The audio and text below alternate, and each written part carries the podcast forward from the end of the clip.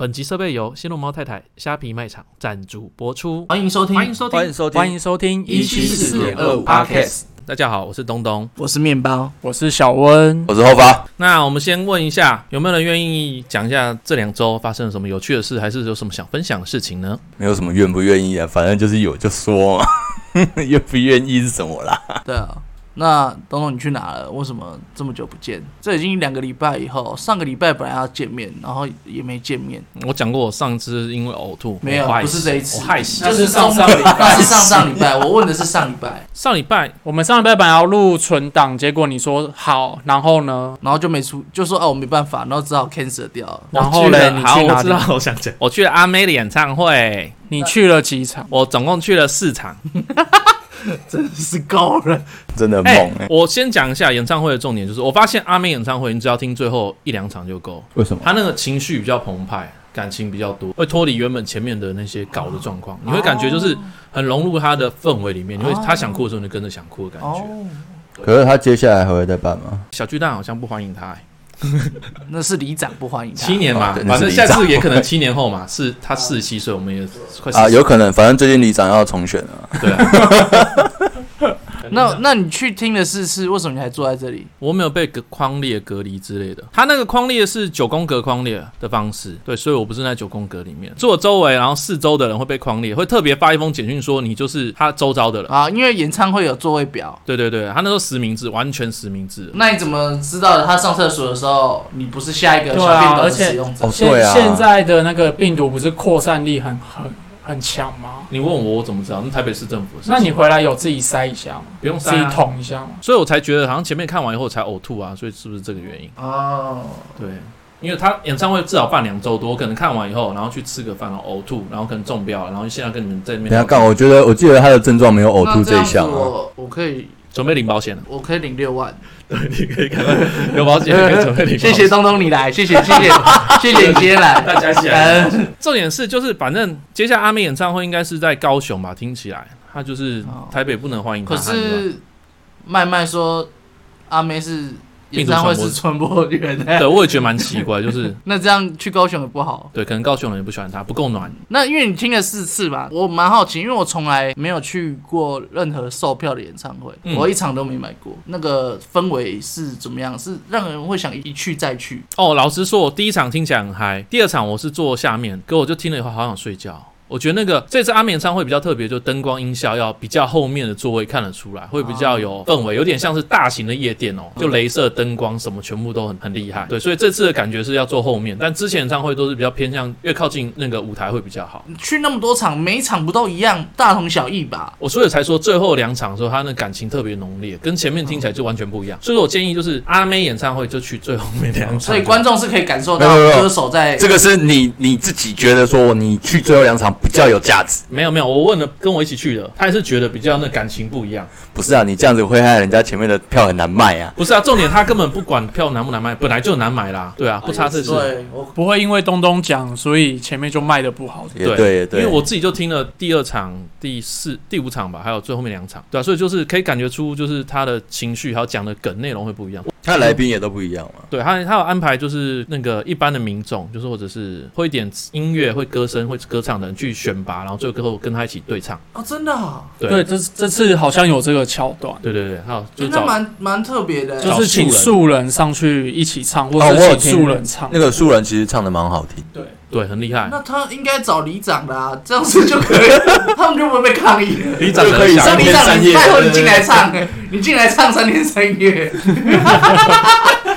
对不对？哎、那氛围就是被压住，就是不能跳，你知道吗？就是很被、啊很被压住那个感觉。但是只有然后阿四周妹的演唱会会跳吗？应该不止吧？我不觉得只有阿妹的会跳。就是不止啊，因为刚好遇到年底要选举，而且阿妹的声望她可以影响到国际，所以她才会特别里长针对她。我只能讲就针对她，为了炒新闻，要不然不炒她新闻，要不然怎么办？要怎么知道我要选，我要出来选？那当然就是如果阿妹的粉丝不满意的话，就是大家一起办游行抗议她，一起去到他们里啊，我们有这么多人，几万人一起去抗议好不好？站满每一条街，我们就当天跳三天三夜。我也我也觉得那只是在炒新闻而已啊。对啊，那是不是就觉得有点太针对过头了？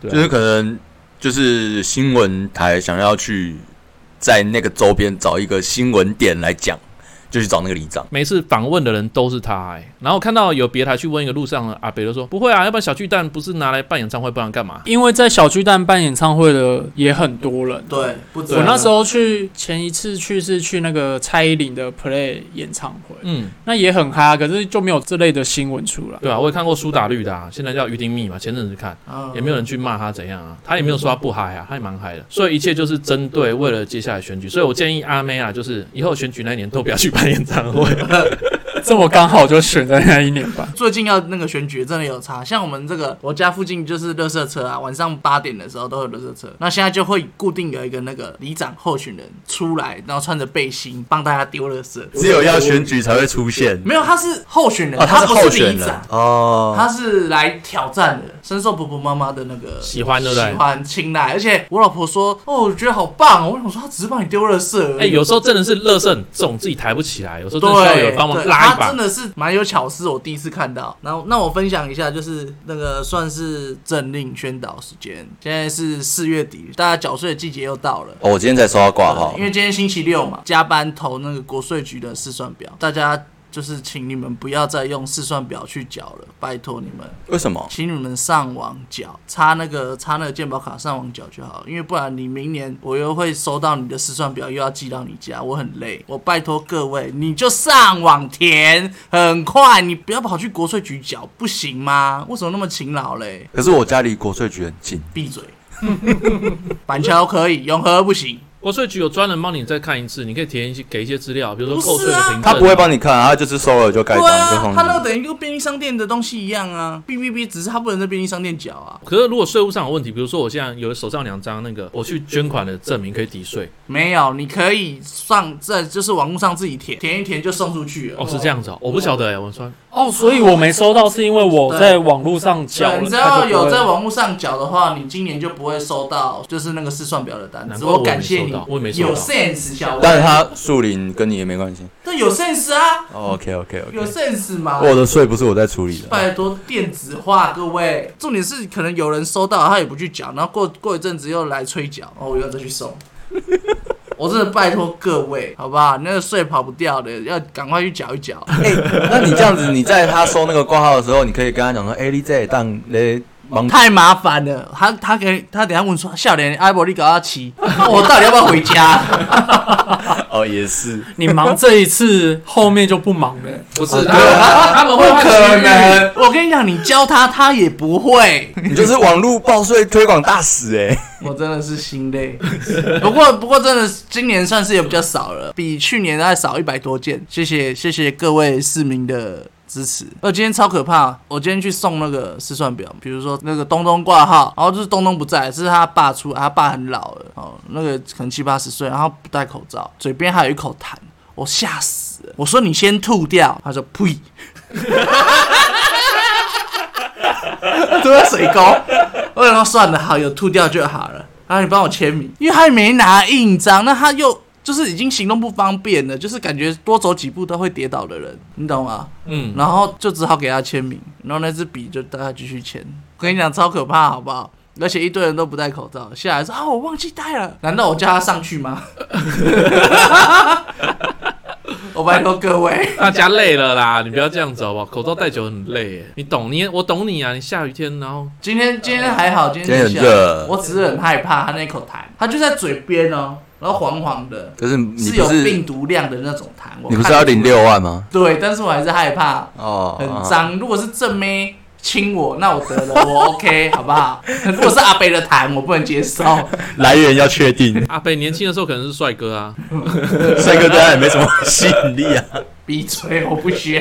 刚刚你遇到那老人，他是不是有没有行动不方便的地对方？对对，就是要聊这个老人。今天我们就是要聊这个老人。对，他老人正常老人家上下楼梯时间不方便，他那时候有没有带什么拐杖还是叫人幸搀扶？好他是住一楼，哦而，且因而为且为什么只有老人家出来领信？他好像小孩常常白天不在家，而且今天是礼拜六，他还是只有自己一个人。但是其实我现在发现一个问题啦，年轻人啊，就算听到挂号，也是爸爸妈妈或是阿公阿妈下来。现在啊，我有发现，就是有长者的住家，外佣多了很多，哦，而且我现在外佣特别难请。对，现在特别因难。为疫情的关系，然后加上长者特别多，所以那个需求量增加了。那外佣要进来又不方便，所以他们好像都有涨价。可是现在对黑黑的打工的外佣也蛮多的。真的吗？这我不知道、欸。我可是他黑的打工，他没有办法做居家照护啊。可以啊，就是不要走出去被抓哦到，他就可以在室内一直做居家照顾。像我家，其实我妈其他行动也有点不方便。对，所以现在就其实有两个选择吧，一个就是如果老人家请不到外佣，可能家人不行，就是去看护中心啊。就长照或者是日照这两种。嗯，现在其实老人病其实也蛮多，不管是身体不舒服还是心理疾病这些嘛。像我妈其实比较偏心理疾病啊，就是那时候有忧郁症，久了以后影响到身体，心理影响到身体。家里有请一些就是一些看护，台籍看护，它非常贵，一天就要一千八、两千多。哦所以你一开始是请看护的，对，或者是请看护的方式，就请台湾的。然后台湾看护有的又很很多问题，也就是觉得我妈不是一个好的。病患对，然后又觉得很麻烦。我们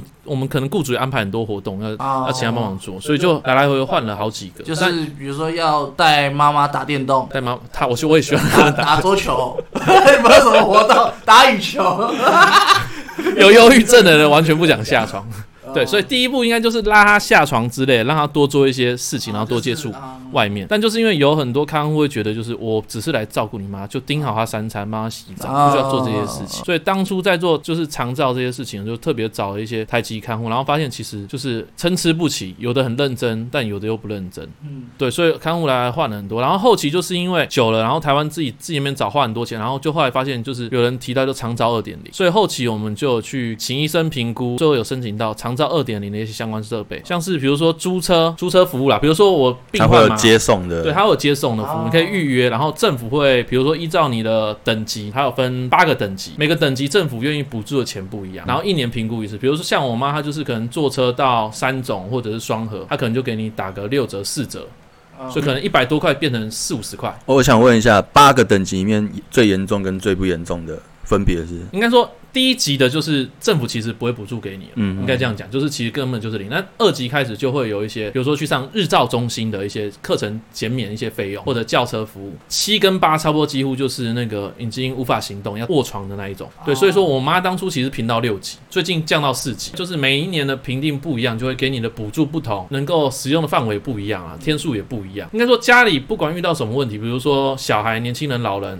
只需要遇到这些问题，先看看有没有一些社会服务单位，先去问一下。我还有一个问题是，你妈从第六级评断升为第四，呃、降为第四降为第四级的，你有觉得你妈的状况有好转？我是觉得有好转一点，但是我没想到降那么多，因为钱少了很多。我直接讲，钱真的差了很多，因为嗯哼，从二十三天降成十八天，就代表里面有五天你要变成自费，那一天大概是一千多到两千块。我去日照中心的话，所以我一个月至少差不多多八千块。那对对一个家庭确实是一个蛮蛮大的。因为少了一个生产力，又要如多果多说这一些个支正出啊常嘛的。年轻人，你还有房贷，然后你还加上这个，基本上对，你会觉得又又又回到重担，又压压上来力非常大。他其实好的原因是因为我后期就是有强迫他，就是比如说他早上叫计程车，我就教他 app 怎么去使用。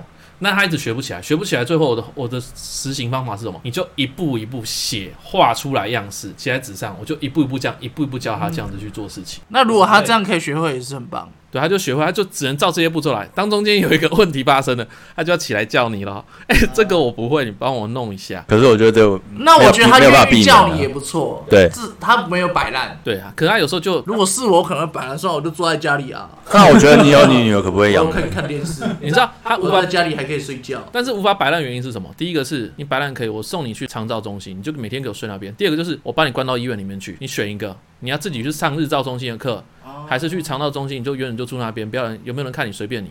另外是去医院去跟你同样病患的住一起，所以我当初就给他几个选择啊，你就是要自己努力，你不能够说我们一直努力。那是一因直没有为你前妈进妈属于是还可以沟通的，而且她年纪没那么大。像我有个同事，她的爷爷已经九十几岁，反正很高龄了。她爷爷就是跟她一起住，然后她很讨厌她爷爷，因为她爷爷很烦，因为他们家厕所只有等于是能使用的只有一间，然后他们就会抢厕所，她就很 不爽，然后又觉得说她妈妈照顾这个爷爷啊很多年，那她妈妈等于就是都揽在自己身上，然后爷爷个性又有可能比较机车一点。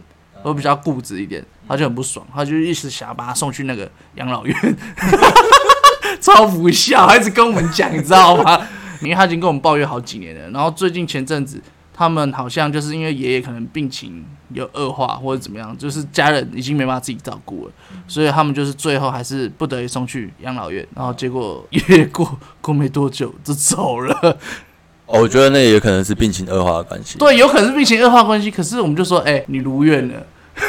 这个超级 意义。可是也不能有时候真的，但有可能，有可能他后来也是很难过啊。就是说你在照顾长辈的过程，其实他是痛苦的，对对对，因为你要照顾他，但他可能也不一定说会尽你的心意，或是说你照顾他，他也弄得他不舒服，那就会有彼此那个脾摩气擦产生，而且你时间必须都压在他上面。呃，你说除了上班，你下班就是必须照顾他。有一句话叫做“久呃久病床前无孝子”，哎，就是就是讲这种情况对。当一个人生病久了，你的周围的子女要一直花时间照顾你。对啊，因为那对身边的人是那个身心灵一的折磨。对，一个是心理负担，一个是生活负担对，所以我最近而且就你不知道什么时候到个头，啊，对，就无穷无尽。那你想要委托给别人，那你就要付出经济上的代价。所以我必须替我那个同事讲话，他就是个乐色。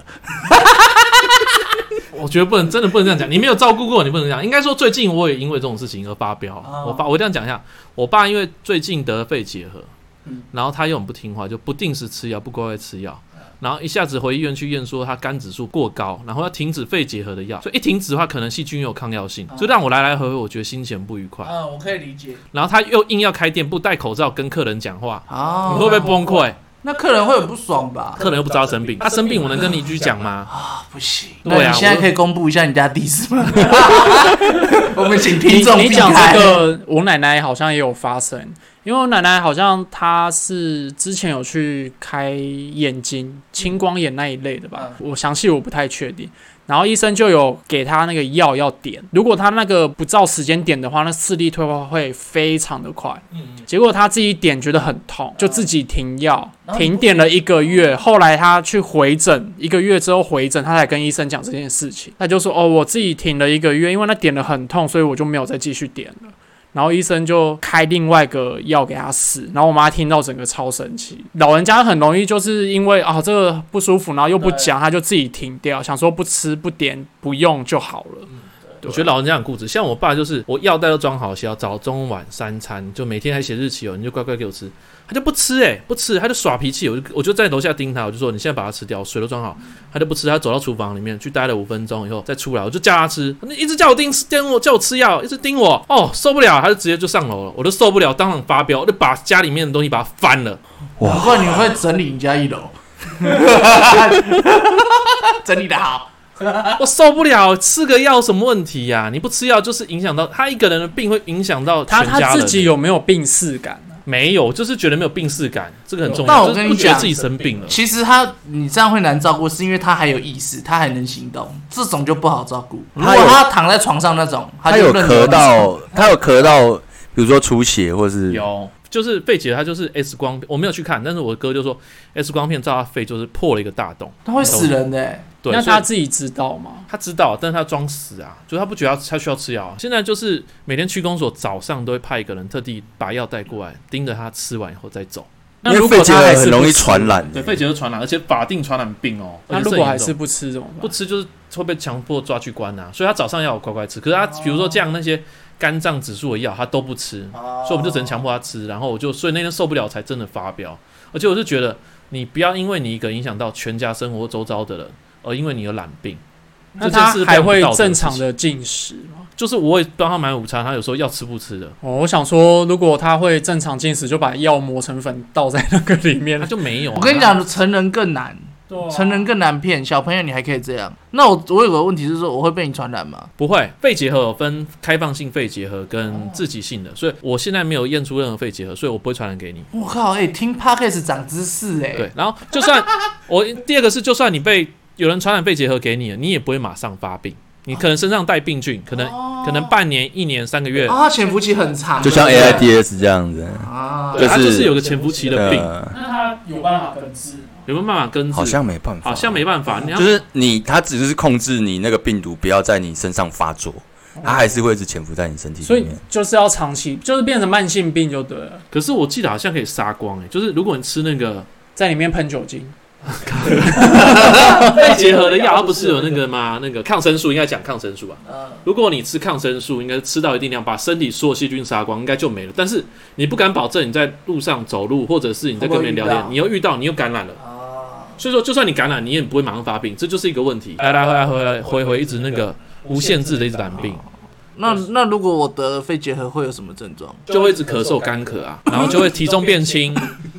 对，体重还第二个是体重变轻，那我你好看起来像没有，你现在是很胖，你越来越胖哦的感觉。哦 太坏了！ 那你应该也没有了。对我没有，因为哦嗯主要特征就是这两个，一定会咳嗽跟体重变轻。但是如果你身体你没有忽然及时那个体重减很多，那其实就不太需要担心。那算东东算是比较早遇到这个肠照的问题。对我家就两个老人都有病，很累，可是因为是你爸跟你妈年纪其实都蛮大的，啊对，蛮大，七十几了。七十几其实也还好啦，哎、你想一下，你如果想一下，你当年你阿公或者是阿嬷怎样子，他们差不多活到七十出头就差不多挂。我阿公这边是这样，啊，对了对了，对我那时候年代就是这样，他们就活到七十出头就很了不起，就就走了、欸，对吧、可是你现在想，老人家其实现在都越活越久，而且我跟我妈讲，就是说，你现在才七十岁你就生病了，你不知道你接下来十年还是二十年可以活，你确定你都要一直这样活下去吗？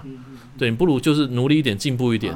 回到可以正常生活的一个状态。对啊，我是觉得就是要给他一点，有时候还是要给一点鼓励。那是因为你知道吗，妈还年轻啊啦，所以还有这个机会，而且她四肢都还正常啊对，她只有情绪上比较低落对。啊她算是比较正常的人。对，因为你妈是因为心里不想做这件事情，所以造成她的行动不想去做这件对，事然后情。最后就影响到身体，真的做不了。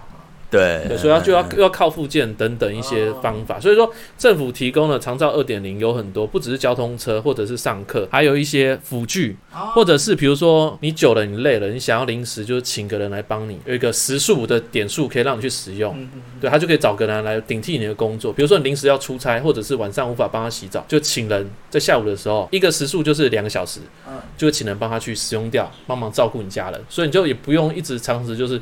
一到七天全部都一直顾在他身上。我还有一个问题，就是当你们之前请的一些民间的长照公司，对，就是台台湾的嘛，嗯，那那些长照公司，你们他们有知道说，就是你妈有忧郁症这个状况吗？有第一个会接触他们业务，然后跟他谈一下问题。可是讲完了以后，你要再跟新来的人再介绍工作内容，可能新来的人以后他又觉得不适应，变成就是有中间有一个人这个窗口，他可能表达也不完整，然后他这个窗口可能同时又应付好几家，所以他不能了解你家所有的内容。应该是说中间的窗口永远都只是个媒合的工作。详细的你还是要等到那个长照人员来后，你跟他详细介绍内容。所以那个费用，第一个是看护要拿走嘛，就长照人员拿走；对第二个是那间公司他会抽一部分的钱走。当呃然，他们要他们要公司要营运嘛，对对，然后再就是伙食费，那个家属要负责负担。负担那个来帮你们长照对的那对个。，他第一个一定是午餐，那多数都还在要晚餐，都各一百块那他这样是算日薪还是月月给啊？日薪。日薪那对日薪，但是你可以分则分成是说跟他谈好是说你要一个礼拜一个礼拜给，看是要给现金还是汇到账户都可以。那他照顾的薪薪资是会依照困难程度去去调整吗？不会，大概都是一个小时两百块。所以说不其管实很廉价哎、你你觉得贵吗？呃，应该是说依照你看哦，一个礼拜如果一个月如果二十一天，对，你一天都是两千块，四万块。对那我问一下，现在的一般年轻人工作有四万块吗？是没有。那你四万块都给出去后，你要做什么？这就这就是一个非常大的问这题。对家属来说确实是一笔很重的开销，可是你要看，如果说你今天是那个看护，一个小时两百没有很多，就是现在大家普遍低薪，然后老人又不知道怎么照顾，嗯，这个问题就是无限的轮回，一个打结的状况，就是嗯，你付不出来，然后家属自己去顾，顾完后自己家属又生病了，哎，对，又回到什么久病无孝子这种事情。那又是一个无限无限的打击，然后像最近新闻有报，就是老伴又是生病很久卧床很久，啊或者是自己的小孩卧床很久，最后受不了还是把他杀了，然后自己这一又种自杀，恶性循环、欸对啊对，就解不掉，这个结一直解不掉，而且未来老人越来越多，我们其之后实变老人。其实应该是说，我觉得应该要学国外。你知道国外的话，他们不是老了才去住养老院，他们是年轻的时候就就是可能中年之后退休之后，他可能就选择去住养老院。先去那边认识朋友、结交，对不对嗯对，然后那边就过自己有的有环境朋友会有医生，然后你那时候有经济能力，你可能有退休金，那你就是在那边，那你也不会造成就是说子女上的的困扰。你长期相处，你可能一开始没有生病，那你可能越来越老需要照顾的时候，会造成一些一些那个情绪上的问题。对对对对，而且跟各位讲，更棒的是，因为他们年轻的时候就进去了，就是没有那么老的时候进去，所以他们可以进去里面打炮，我就知道你要讲这个，是真的。真的很糟糕。我因为我看我看一个 YouTube，他说国外的养老院啊，性病的那个发生率是非常高 的。你不觉得吗？就是台湾应该要把那个养老院的概念转变，如果是转变成这样的一个形式的话，转变成我觉性得爱天堂那样。我觉得大家会很想去，不是是老人合一住宅，还有专门的警卫一些柜台。就是一样的意思嘛。所以你打炮就是不只是老人，也可以跟年轻的柜台之类。对，对， 你就有是那个本事也不是说就是一定要，但是就是说，因为你可能有的老伴已经走了啊、而且如果说你跟小孩子住的话，小孩子都去上班，你一个人就在家，嗯那你整天都在家，一直待在电视前面、哎、真的是这样、可是我觉得这个我的住户都是这样个然后我这个还是你讲到重点台湾的台湾人的老年人那的你听我讲，意识的问题啊。你我去按电铃哦，那个一楼永远灯都是黑的，灯光照不进去，然后他就坐在那边呢、一整天呢、all day。你讲到重点，就是我爸也是这样，就是也不知道开店在做什么，就在那边可能就是由加减卖。我叔叔他也是这样，也是加减卖，就是老人家就是不做工作的话，完全找不到重心，不知道做什么。对我我觉得这是台湾人华人的问题，华人的形意识形态就是这样，他们没有说退休要去享受生活这件事情，而且他们没有自己的兴趣。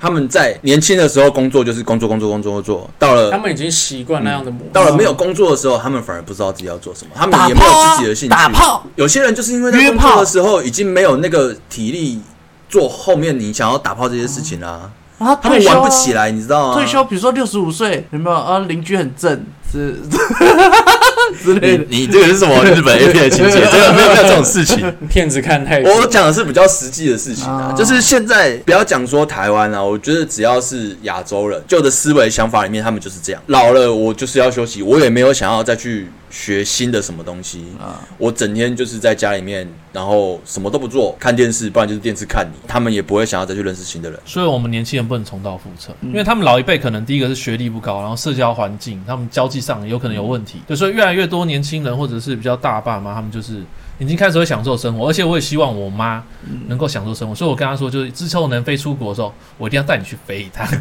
对，没出国看看你怎么知道这世界长怎样，嗯，嗯，对啊，能走的时候赶快走，不要到时候老死了或者提早走了还能后悔。活在当下啦，我觉得啦，就是遇到什么事情，你遇过以后，你就会长了一点，长了一智，也会进步一点，学到一些一些事情。你没遇过就不会跨过这个坎。那你有时候可能遇过以后，你看了事情多了，就遇到一些事情就会觉得淡淡的，其实也没怎样。人生就是这样，活得开心一点就好。那还有没有人有一些什么特别想法想要？那发表一我下我想要就是鼓励大家，就是退休的时候也可以找炮打，有没有老人？你去研发一个老人 app 好了，去住那养老院啊？你不会觉得前一天是这个女伴，后一天换一个女伴的，不会很尴尬，很心里棒说啊很不尴尬。不会啊，怎么会？那你开一个联合的那种养老院，好不同区，然后时常那边交我集觉，得很棒，我觉得很棒。老人的第二春也不错啦。对啊，这样才健康啊，是 是，是那维持这个一个运动的习惯。